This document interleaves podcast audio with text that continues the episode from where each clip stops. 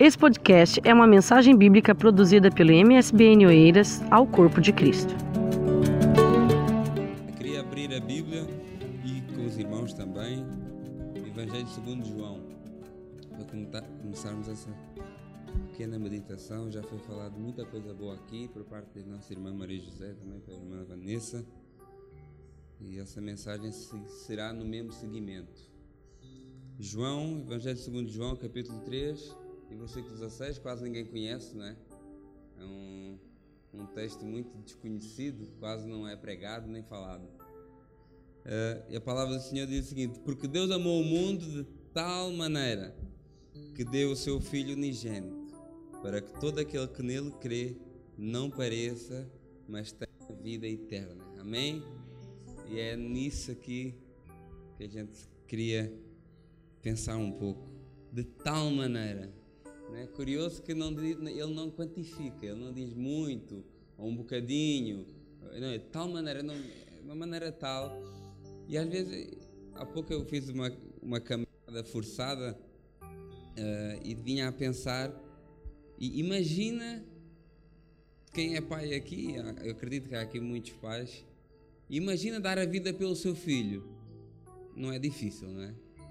Eu, pelo menos, não acharia nada difícil dar a vida por um filho meu, né?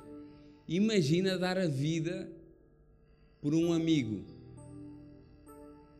Já não é tão difícil, mas calhar já pensamos duas vezes, dependendo do amigo que for, ainda que a palavra nos diga que a gente tem que dar a vida pelo nosso irmão.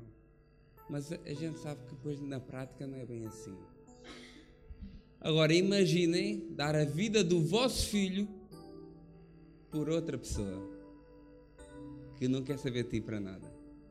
É? Os pais aqui entendem isso de uma maneira especial, não querendo aqui desprezar quem não é pai, mas quem é pai, quem é mãe, entende isto de uma maneira especial. Imaginem dar a vida do vosso filho por outra pessoa que não quer saber de ti para nada. Né? E quando nós, como pais e mães, começamos a pensar nisso dessa maneira, esse texto aqui ganha assim uma, uma dimensão enorme. E quando nós pensamos assim, Deus ele é tão bom, Deus ele é tão bom, eu já falei isso no domingo, né? Deus é tão bom. Deus é tão bom, Ele é tão bom para mim, para nós. E, e às vezes alguma coisa nos leva a afastarmos dele. Alguma coisa, eu não sei porque, às vezes é difícil de entender, mas a palavra diz que aquele que julga está em pé. Ore, vigie, para que não caia.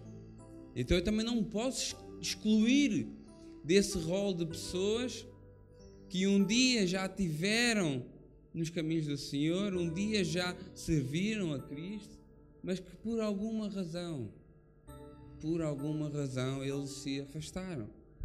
E nós que estamos aqui na igreja, que o Espírito Santo flui através de nós e que meditamos na palavra e que entendemos a palavra e que estamos aqui firmes, às vezes nos custa saber, mas como é que a pessoa que conhece a palavra não está aqui também ou, está desviada? E, e, e, e é engraçado que Deus ele nos ama de uma maneira tal que ele não se afasta de nós. Ele não se afasta de nós, ele está sempre connosco. Né? Quando, quando a gente vê a palavra de Deus, Romanos 8, no 38, 39, eu li isso na semana, no domingo passado também, que, que é aquele texto que muita gente conhece, porque estou certo que nem a morte, nem a vida, nem os anjos, nem os principados, nem as potestades, nem o presente, nem o porvir, nem a altura, nem a profundidade, nem alguma outra criatura nos poderá separar do amor de Deus que está em Cristo Jesus. Então nada realmente nos pode separar senão nós nos afastarmos dele. Não que ele deixe de nos amar, porque ele não deixa de nos amar, mas nós nos afastamos. Né? Quando a gente uh, lê lá em Gênesis, no capítulo 3, quando Adão peca, Deus ele foi ter com ele da mesma maneira que ele ia todos os dias. E ele já estava na condição de pecador. E quem é que se afastou de Deus? Foi Adão. Escondi-me, porque estava nu. Deus ele foi, como era hábito dele ir falar com Adão, como está lá escrito, Gênesis 3:8.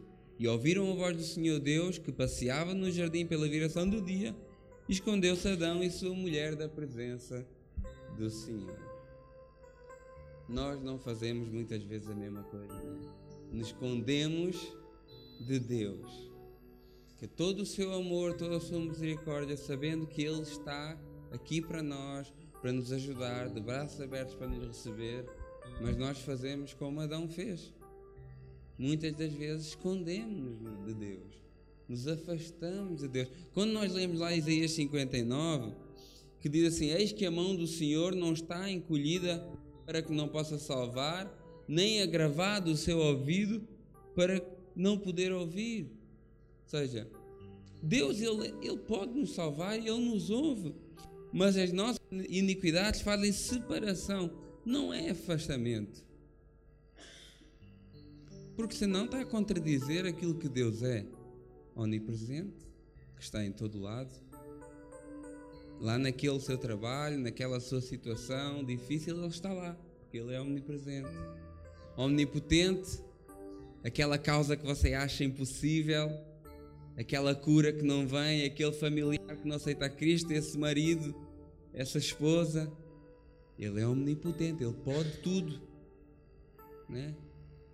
Então, e é omnipresente, omnipotente e omnisciente. Aquilo que você tem no mais íntimo do seu coração, aquela mágoa, aquele rancor, aquele ódio por alguém, aquela, aquela ferida. Ele também sabe disso aí, ainda que você nunca tenha aberto a boca para falar isso com ele ou com alguém. Né? Então, quando a gente vê realmente o pecado, ele nos separa. Mas isso não quer dizer que ele nos afasta. Ele simplesmente, porquê? Porque nós nos afastamos de Deus. Né? Através do seu Filho, Jesus Cristo, através do sacrifício dele, nós temos sempre, como disse aqui a nossa irmã Jéssica, o véu abriu, ou seja, essa barreira, ela acabou. Esse ato do, do rasgar do véu é, é simbólico, porque não é preciso mais um intermediário um, um, sacerdote. Não, você, através de Jesus Cristo, que é o único intermediário, o único pessoa que te vai levar até Deus. Né? E isso está ao alcance de uns joelhos dobrados, de uns olhos fechados, ou de um pensamento, né? uma coisa tão boa e tão simples e que só por aí também demonstra o amor que Deus tem por nós. Né? Não que a gente mereça, mas porque Ele nos ama e porque Ele quer estar próximo de nós. Ele não quer estar afastado. Ele, ele, ele fica triste, eu acredito e sei que Ele fica triste quando nós começamos a ocupar a nossa vida com outras coisas e deixamos Ele fora da nossa rotina, do nosso dia a dia. Tanto que a palavra diz que o Espírito Santo tem ciúmes. Espírito Santo tem ciúmes. Então, eu penso assim, por que que nós muitas vezes nos afastamos de Deus? E essa é, é a pergunta, será que, porque todos nós às vezes já pensamos nisso em alguma situação da nossa vida, em alguma situação da nossa vida, se calhar já pensamos, ah, não, eu não quero mais esse, história. Se calhar já pensamos, graças a Deus que não tomamos essa decisão. Talvez alguns que estão aqui já tomaram e já voltaram.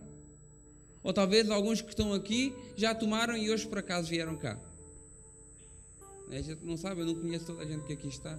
Se bem que hoje até nem está muitas pessoas. Né?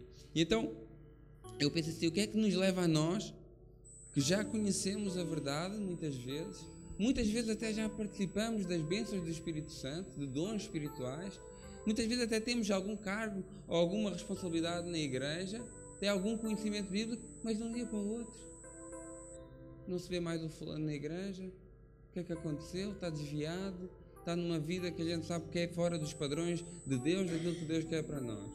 Né? Eu pus aqui três possíveis uh, causas do porquê disso acontecer. Eu gostava de partilhar hoje com os irmãos e, e sei que, que isso que eu, que, eu, que eu pensei aqui e, e que eu pedi ao Espírito Santo que me direcionasse nesse sentido são situações, todas elas, pelas quais eu já passei, pelas quais eu uma vez me perguntei: eu não sei se tenho força para continuar por isso, por isso e por aquilo. Né? Graças a Deus que hoje, hoje me considero uma pessoa firme, uma pessoa com mais base, que às vezes nós, nem sempre, sim, às vezes há momentos de fraqueza e todos, todos, todos estamos sujeitos a esses momentos de fraqueza. Todos estamos sujeitos a esses momentos de fraqueza. Então, a primeira razão que eu pude aqui, muitas das vezes nós uh, vimos para Jesus mal informados ou com uma motivação errada. Eu não sei se é o caso de alguém aqui, mas muitas das vezes nós vimos para Jesus e, e pensamos que tudo vai correr bem na nossa vida. Pensamos que ao aceitarmos Jesus, abriu a porta de todos os empregos, resolveu todas as chatices, curou todas as doenças e, e, e, todos os problemas vão acabar. E muitas das vezes isso serve para atrair pessoas, para engodar pessoas, mas depois, quando a pessoa cai na realidade, vê que as coisas não são assim. Realmente, Deus ele tem o melhor para a tua vida. O que acontece é que muitas vezes o melhor para a tua vida não é aquilo que tu gostas mais. E esse é um grande problema. Eu hoje estava a falar com a minha mulher e pensei assim, eu disse assim, Cristina, amor, eu tenho um sonho. Eu tenho um sonho, eu tenho um sonho de ter um restaurante e de eu ser o chefe do restaurante, chefe cozinheiro do restaurante. Talvez ninguém aqui me vê como cozinheiro, mas eu tenho esse sonho. Eu gosto disso, gosto, adoro cozinhar. E eu estava a falar com a Cristina, mas não sei se Deus agrada esse sonho. Porque esse sonho eu tenho que trabalhar à noite. Eu pensei, na, na hora eu pensei assim, esse sonho eu tenho que trabalhar à noite. Como é que eu vou à igreja? A Cristina, como tem mais fé do que ela falou, coloca os empregados para trabalhar. Tem mais fé do que eu. Né? Mas é, às vezes o nosso sonho não está de acordo com aquilo que Deus quer para nós. Se eu tenho um sonho que me vai prejudicar a minha vida com Deus, ou minha comunhão com a igreja, dificilmente Deus vai aprovar esse meu sonho, não é? Então o que acontece é que muitas vezes a vontade de Deus não está de acordo com aquilo que é a nossa vontade, e sabemos que a vontade dele sempre é melhor para nós do que a nossa própria vontade. E, e, e às vezes o cristão, ou quem aceita Cristo, tem dificuldade em entender isso e fica zangado com Deus. Quando Deus quer o melhor para ele, mas na sua infantilidade, porque nós, quando começamos a nossa vida cristã, somos crianças, espiritualmente falando, e na nossa infantilidade, às vezes, amoamos contra Deus. Deus está a trabalhar na nossa vida, Deus está a trabalhar nas situações da nossa vida para ficarmos de acordo com o que é a vontade dele, e a vontade dele é sempre melhor que a nossa, mas nós não aceitamos isso porque não está de acordo com aquilo que a gente achava que era a nossa vontade. Né? E, e, e, as coisas às vezes não correm tão bem. Jesus disse isso, né? aquele texto muito conhecido, né? Uh, no mundo três aflições, mas tem bom ano, que eu venci o mundo. Ou seja, Jesus não deixou aqui um, um cenário de maravilhas e, de, e de, de, de, tranquilidade, paz e gozo. Isso é só quando nós estivermos lá com Ele. Aqui na Terra as coisas serão um bocadinho mais difíceis, mas nós achamos que o céu começa já aqui na Terra. Né? Achamos que o céu que o gozo eterno, não há mais choro, não há mais pranto, não há mais lágrima, não há mais nada. Achamos que isso começa quando chegamos aqui à frente e fazemos: Eu aceito Jesus Cristo como meu Senhor e Salvador. E não é bem assim. Aí é quando a gente começa, talvez, a sofrer ainda mais. Porque Deus começa a trabalhar no nosso caráter. Deus começa a trabalhar na nossa maneira de ser, Deus começa a trabalhar nas coisas que estão erradas da nossa vida e começa a endireitar. Alguém que usou o aparelho, sabe? Daqueles que colam.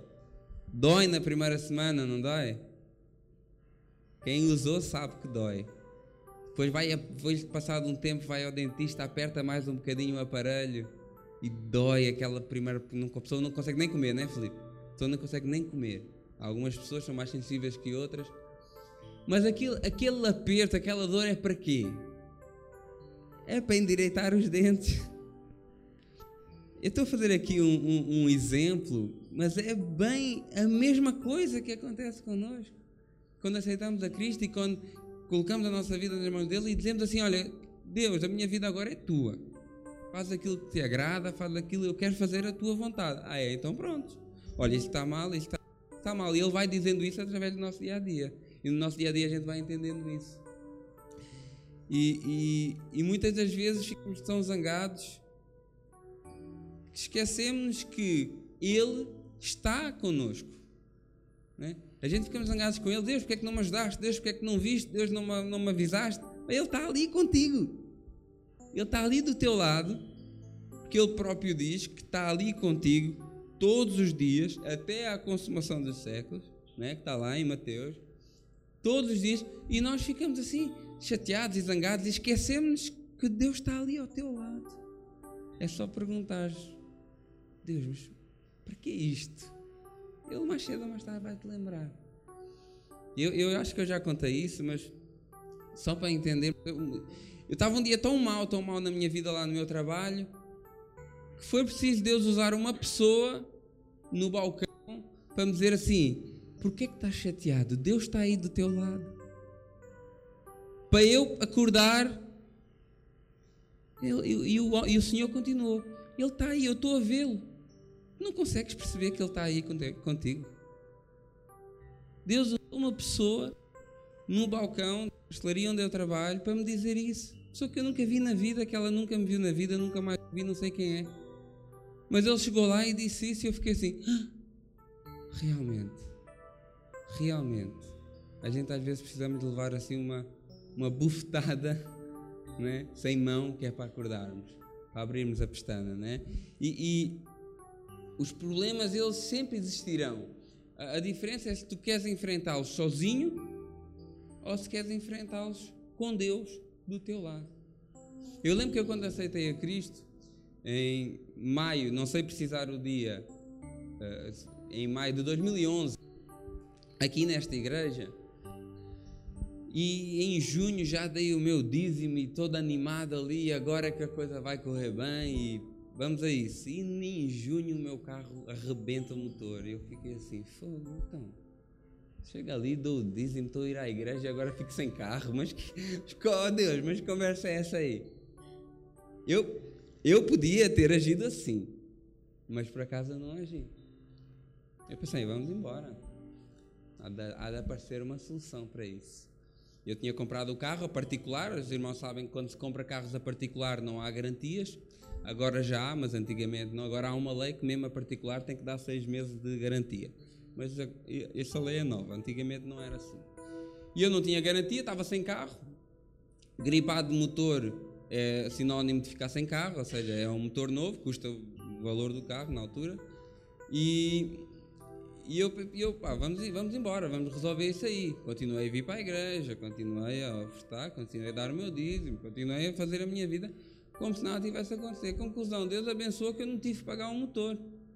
Deus levantou pessoas, inclusive o dono, o, o ex-dono do carro, que veio lá de Coimbra, de propósito a Lisboa, para mudar o valor do motor.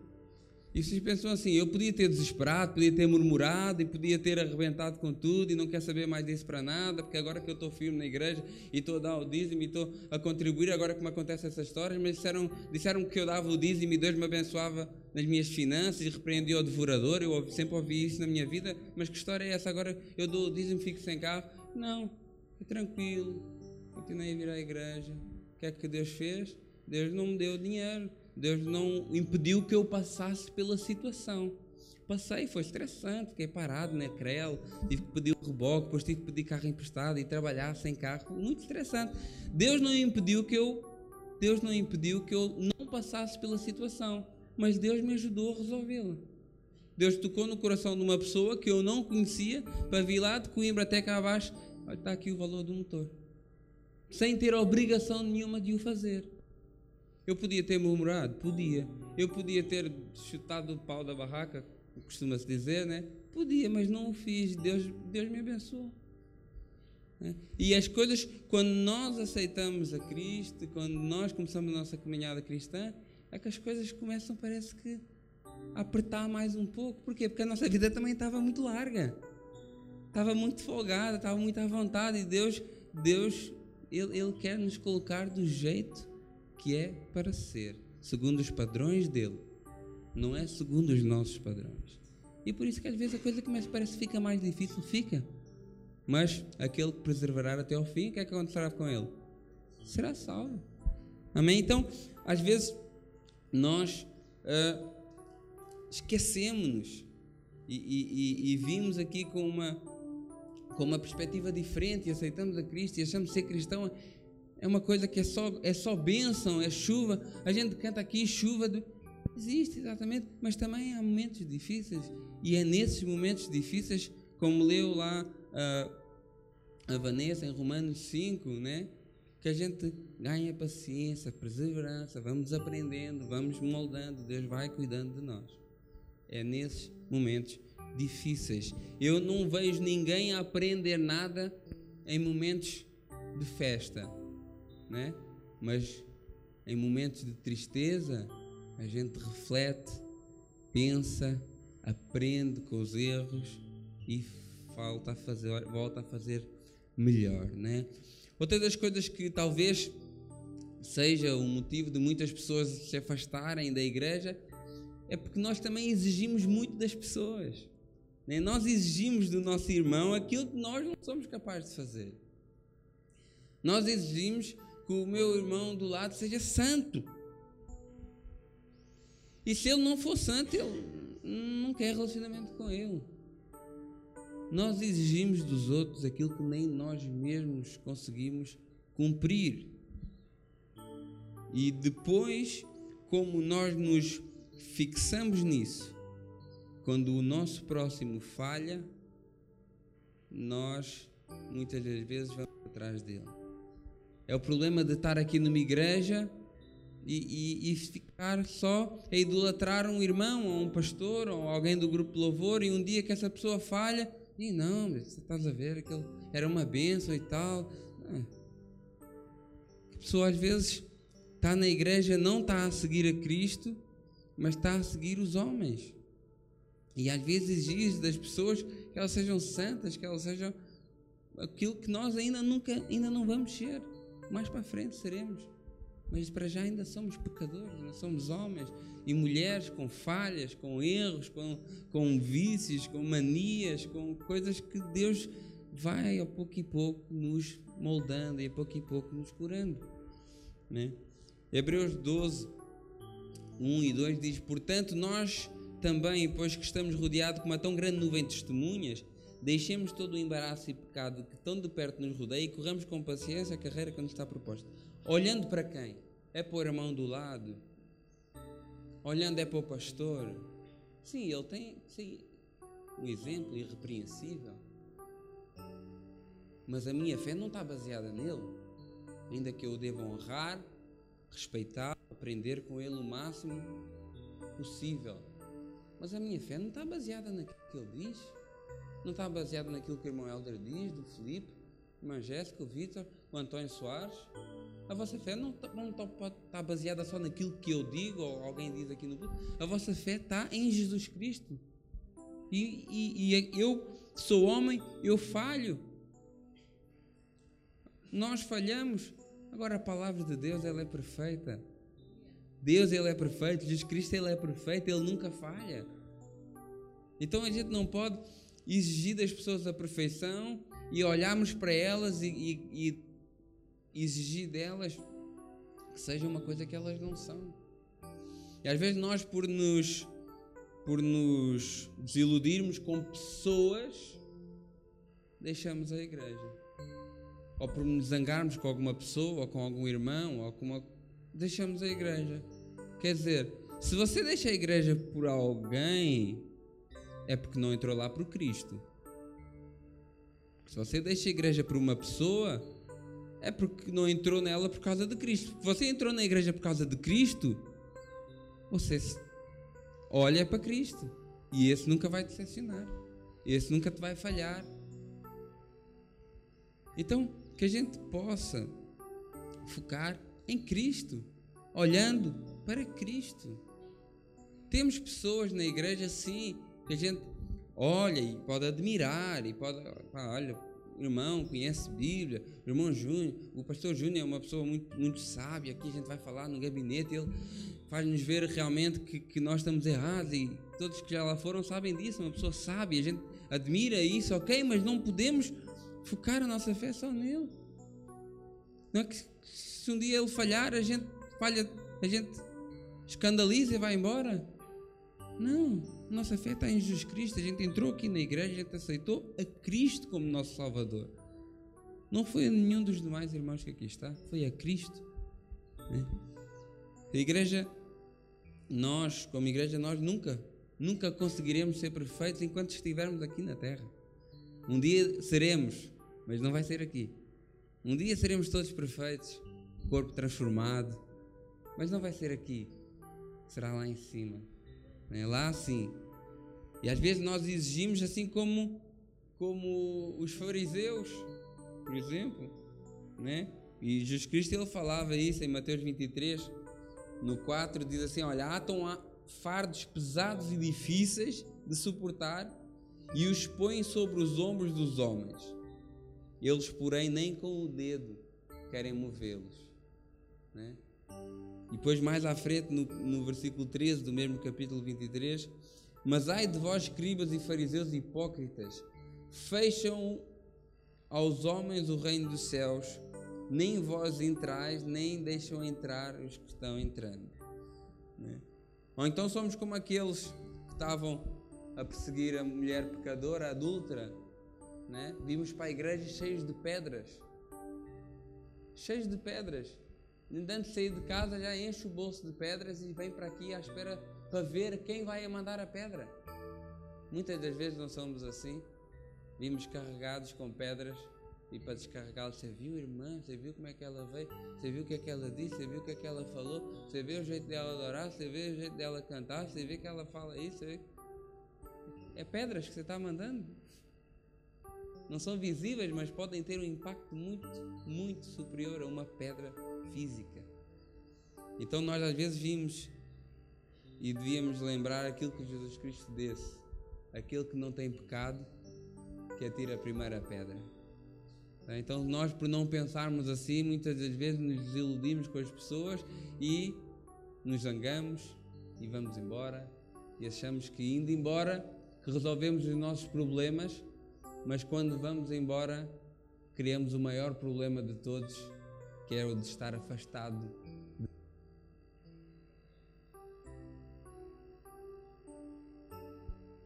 E estar afastado de Deus, muitas pessoas ainda às vezes dizem assim, mas eu não preciso. Obrigado, Mas eu posso ser igreja em minha casa, mas eu posso ser igreja. Sim, se estiver ligado ao corpo, sim. Que ninguém é igreja sozinho. As pessoas pensam, mas eu, eu não preciso de vir à igreja para estar a seguir a Cristo, ou não preciso de vir à igreja para, para estar em comunhão com Cristo. Quem é que te disse isso? Não estás a ler bem a Bíblia. Porque a palavra bem diz que a gente não pode deixar de congregar, não pode deixar de estar em comunhão com os irmãos, né? Obrigado.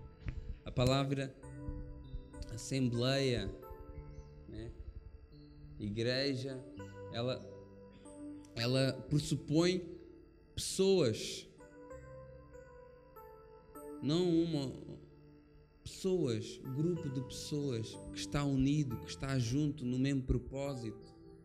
Né? Quando nós lemos lá Efésios 4, se os irmãos puderem abrir, vamos ler aqui um bocado do texto de Efésios 4, eu também já estou quase a acabar.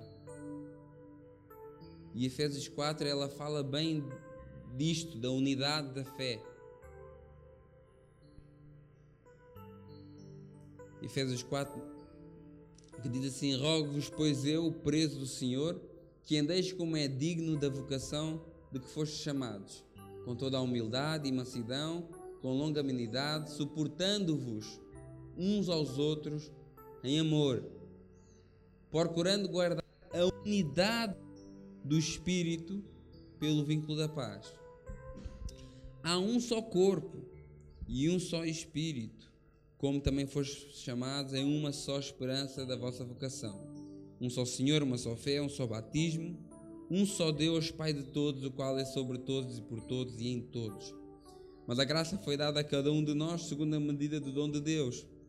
Pelo que diz, subindo ao alto, levou cativo o cativeiro deu dons aos homens. Ora, isto, ele subiu, que é senão que também antes tinha descido às partes mais baixas da terra? Aquele que desceu também é o mesmo que subiu acima de todos os céus para cumprir todas as coisas. E ele deu, ele mesmo deu uns para apóstolos, outros para profetas, outros para evangelistas, outros para pastores e doutores. Vai ver aquele, ah, se não for para estar no grupo louvor, eu não quero. Se não for para cantar, eu não quero. Se não for para poder pregar, aí eu não quero. É, Deus é que decide isso. Deus não faz exceção de pessoas para salvação, mas para o ministério faz. Quer cantar, tem que saber cantar. Aquela ideia de, ah, é para Deus vale tudo. Não. Quer cantar, tem que saber cantar. Se for vontade de Deus, vai te chamar mesmo não sabendo. Então, às vezes a pessoa acha que, que isso é, é gerido por nós. Que quem, quem coordena aqui é o pastor Júnior. Não. Quem coordena é o Espírito Santo. O pastor Júnior é só uma palhinha. O Espírito Santo passa no meio dele e faz o que quer. E a palhinha é descartável. Com todo o respeito. Então, é isso que as pessoas não entendem. Não se toma uma decisão na igreja sem consultar o Espírito Santo. Não se toma uma decisão sem, sem que Deus diga, fala aos nossos corações, é sim, podes fazer, vamos a isso. E estamos a falar de pessoas que têm intimidade com Deus e que fazem isso. Se não, se não, não havia salvação de almas, não havia transformação de vidas e a gente vê isso aqui na igreja. Eu basta olhar para o espelho e ver uma pessoa transformada.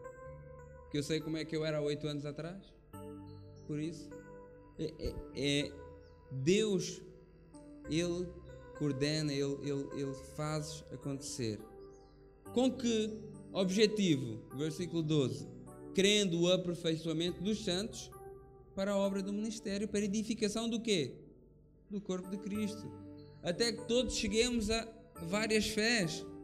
Não, a unidade da fé e ao conhecimento do Filho de Deus haverão perfeitamente da estatura completa de Cristo.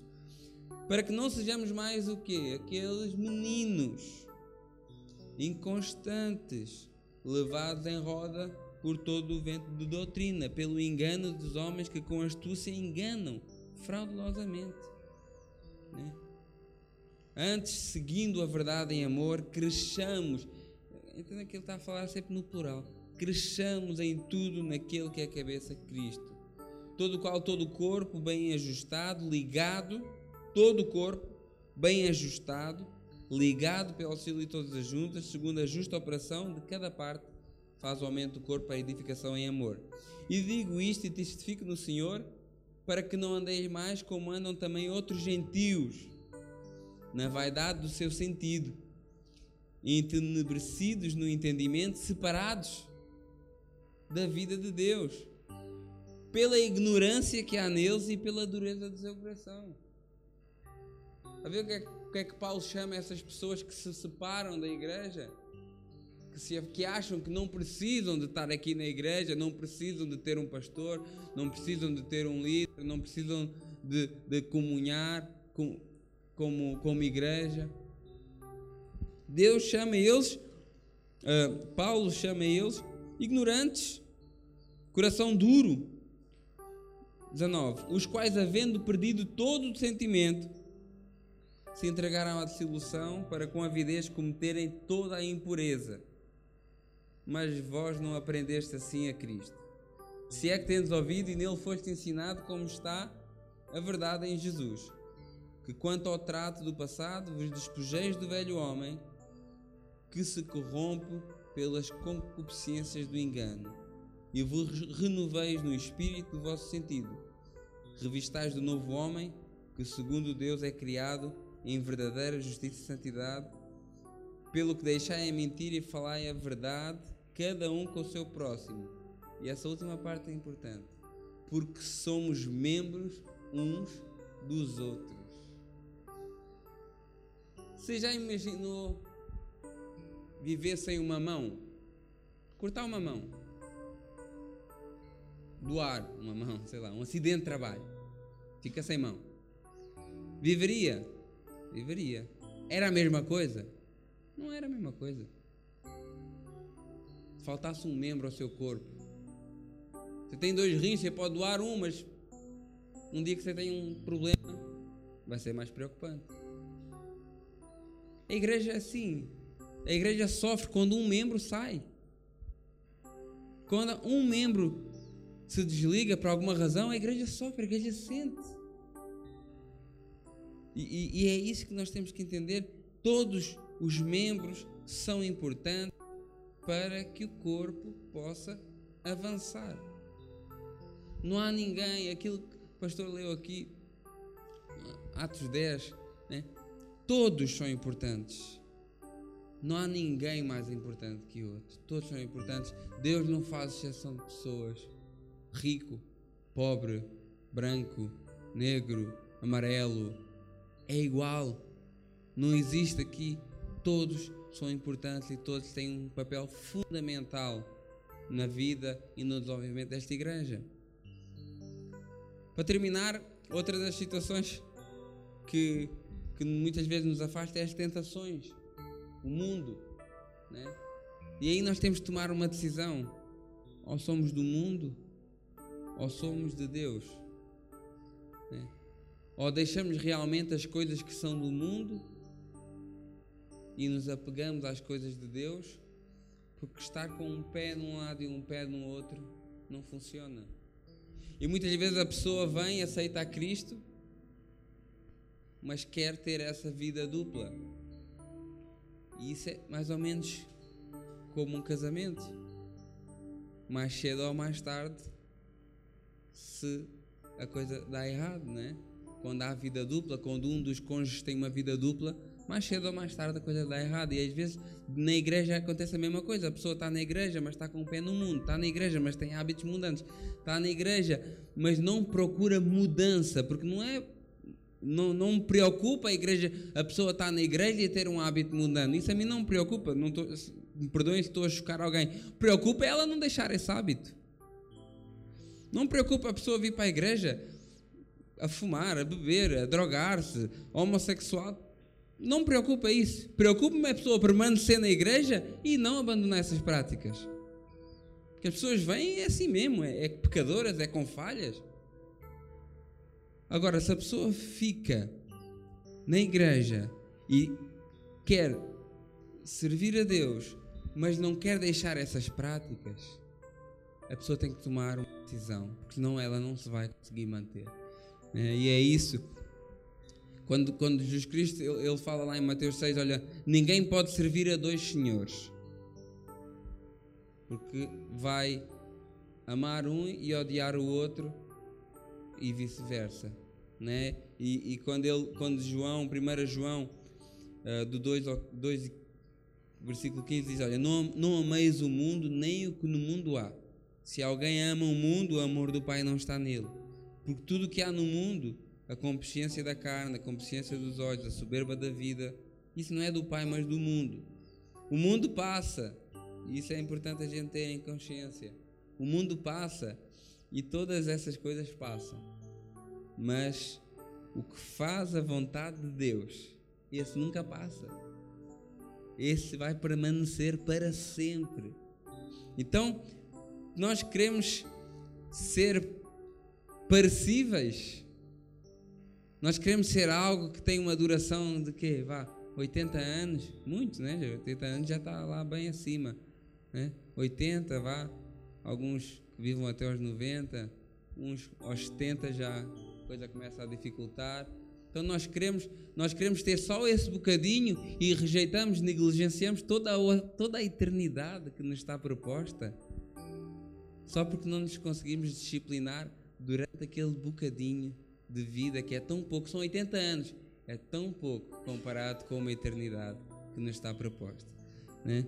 Então, uma coisa boa é que Deus, Ele sempre nos dá uma porta de escape. Curioso, aqui, se vocês forem ver e nós formos analisar, se eu for ver também, me incluo, obviamente, quando nós estamos para pecar e fazemos-lo, porque é, temos essa natureza, infelizmente, há sempre uma porta de escape para não o fazermos. Deus ele sempre dá uma oportunidade de tu não pecares. Muitas das vezes nós é que negligenciamos ou não damos ouvidos à voz de Deus. Às vezes nós estamos prestes a fazer uma coisa errada e Deus nos avisa: não faças isso, não digas nada, fica calado, vai por outro caminho. Mas nós contrariamos tudo isso que Ele nos diz e pumba. Eu sabia que não devia ter falado, então por que é que falou? Eu sabia que não devia ter ido, então por que é que foi? Depois reclama com Deus. Né? E, e é, é, isso que nós temos que, que entender. É difícil, vícios, é difícil. Eu, eu, nunca fumei, nunca bebi, nunca me droguei. Tive outros vícios, outros, outros hábitos que não conseguia largar. É difícil largar, é uma luta. Mas Deus ele nos dá condições para isso. É uma escolha sua. É uma escolha difícil? Não, a escolha é fácil. Conseguir honrá-la é que é difícil. Porque a nossa carne, ela, ela tem muito poder ainda sobre nós. Né? E quando, quando Deus, Jesus Cristo diz: Olha, vigiai e orai para que não entreis em tentação, na verdade o espírito está pronto, mas Ele próprio diz: a carne é fraca. Né? Então, Ele nos dá a solução: vigiar, orar, vigiar, orar vigiar e orar. Melhor ter a dor primeiro e depois o prazer do que ter primeiro o prazer e depois a dor. Muito melhor. Amém? Deus ele está de braços abertos para nos receber. Qualquer altura. É a coisa fantástica de Deus é que enquanto nós estamos aqui na igreja, Ele nos dá essa oportunidade. Enquanto nós estamos vivos, nós temos essa oportunidade. Né? Se nós soubéssemos né, o momento exato da nossa morte, nem era justo. Porque muitos de nós, calhar, íamos fazer tudo o que é errado até aquele último momento exato e depois pediríamos perdão realmente. E Deus, segundo a sinceridade do nosso coração, nos perdoaria. Então, Deus ele está sempre de braços abertos para nos perdoar, mas é preciso nós sabermos e, e termos consciência que nós erramos, que nós muitas vezes nos afastamos de Deus e que precisamos de retomar a nossa vida com Deus, a nossa comunhão com Deus. E, e eu estou aqui a falar, tudo que está aqui é caras relativamente conhecidas e pessoas que eu consigo identificar como quase todas que vêm aqui à igreja. Mas não pense que é porque você veio à igreja que você está a ter uma vida com Deus. Porque você pode estar a vir aqui, mas só Deus conhece o seu coração. Você pode estar a vir aqui, mas você pode estar afastado de Deus. Não é porque eu vejo aqui o, o irmão Helder, vou, vou, mencionar o Helder, não sem nenhuma razão, que eu, que eu sei o que é que está no coração dele. Se ele realmente está bem com Deus ou não. Ele vem aqui, sim, ele está aqui. Mas e o coração dele? Então, uma coisa que eu posso não ver, o pastor pode não ver, nós podemos até fingir adoração, mas para Deus a gente não consegue fingir. Para Deus a gente não consegue ser falso, a gente não consegue pôr uma máscara, a gente não consegue fazer nada dessas coisas. Por isso é que eu digo, às vezes nós pecamos, às vezes nós estamos afastados, mas vimos à igreja, mas mantemos aquele coração de pedra, aquele coração de pedra, aquela mentalidade de pedra. É coração de pedra, é pedras no bolso, é só pedra. E, e, e é, verdade. E eu tenho um texto lá em Apocalipse 2, é muito interessante vamos já acabar. Quando Jesus fala à igreja de Éfeso, a igreja tinha quase tudo bom. É tudo bom, vocês veem ah, os, os, os versículos acima deste, nós vamos começar a ler aqui no 4, mas Deus elogia a igreja. E mas alguma coisa estava errada ali. É como eu posso ver aqui um irmão, às vezes aqui, até cooperar na obra de Deus, até cooperar, até fazer, mas e como é que está o coração dele? Ele está a fazer para Deus, está a fazer para o homem, ele está a fazer para se mostrar, ou ele está a fazer com o coração sincero perante Deus? E quando Jesus Cristo ele diz assim: Olha, tenho porém contra ti que deixaste o teu primeiro amor. Muitos de nós às vezes deixamos o nosso primeiro amor. Já não queremos fazer tanta coisa na igreja. Aquele começo, né? Aquele começo que a gente aceita a Cristo. Não, eu quero pregar, eu quero vir à escola dominical, eu quero tocar na banda, eu quero ser cooperador, eu quero ajudar. Depois, passado um tempo, hum, é, eu venho no culto, tá bom. Me chama, não chama, não me chama para fazer nada, que eu venho. A pessoa fica esfria. Esfria, a pessoa parece que já não tem vontade, só quer vir à igreja. Eu vou à igreja, e hoje é o Antônio, para trem mais parado, aquela pregação mais. Ixi, se calhar vou embora mais cedo. Cansado, sexta-feira. A pessoa é, fica esfria. Vem à igreja por rotina. Vem à igreja porque aqui vai falando com uma outra pessoa, depois tem a cantina, come bom e barato. E, e, e vai ficando nessa vida assim, e vai, e vai. Então, às vezes, pode ser algum de nós que está aqui. Às vezes, pode, posso ter sido eu durante algum momento da minha caminhada cristã, e admito que o fui, principalmente nos primeiros anos. Né? Então, Jesus Cristo, ele chama a atenção: olha, deixaste o teu primeiro amor. Qualquer coisa que está errada aí, tu estás a ver, estás a fazer. Vocês lerem os versículos atrás, vocês, vocês estão a fazer, estão com, têm umas coisinhas boas, mas já não é a mesma coisa. E depois ele dá a assunção. Ele dá a assunção para ele, diz assim no 5: Lembra-te depois de onde é que tu caíste. O que é que te fez perder o amor? Foi aquela desilusão com o irmão? Foi aquela perspectiva errada do que é que era ser cristão? Foi aquela tentação que tu não conseguiste. Lembra-te. Lembra-te e arrepende-te. Então ele já chama a atenção, ele já dá a solução e serve para nós também. Lembra depois de onde caíste. Né? O que é que te fez parar? As pessoas, as tentações, aquela falsa expectativa. Então arrepende disso. Se foi por isso, arrepende. Ser cristão, frutífero, como diz a, a palavra do Senhor. Ser um cristão avivado, sempre a querer evoluir, sempre a querer participar nas coisas que é de Deus. A gente quer tanto fazer e acontecer lá fora, porque é que aqui dentro a gente às vezes, ah não, deixa para os outros. Deixa para os outros, é muita coisa para mim, eu já tenho que trabalhar o dia todo. Eu também trabalho o dia todo, irmão. Todos nós trabalhamos o dia todo aqui. Não há aqui ninguém que só venha para este momento e que fique o resto do dia em casa à espera desse momento. Vou esperar sete horas vamos para a igreja. Não, todos aqui trabalham o dia todo antes de chegarem até aqui. Então, fisicamente, a carga é igual para todos. E a gente sabe que às vezes é difícil, às vezes, mas nós não estamos a fazer para nós. Nós estamos a fazer é para Cristo, é para Deus. Para quê? Para que outras pessoas possam ser alcançadas.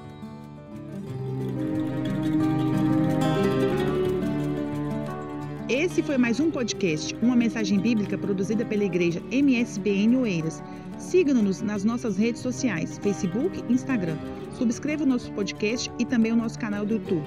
Saiba mais informações em msbnportugal.com.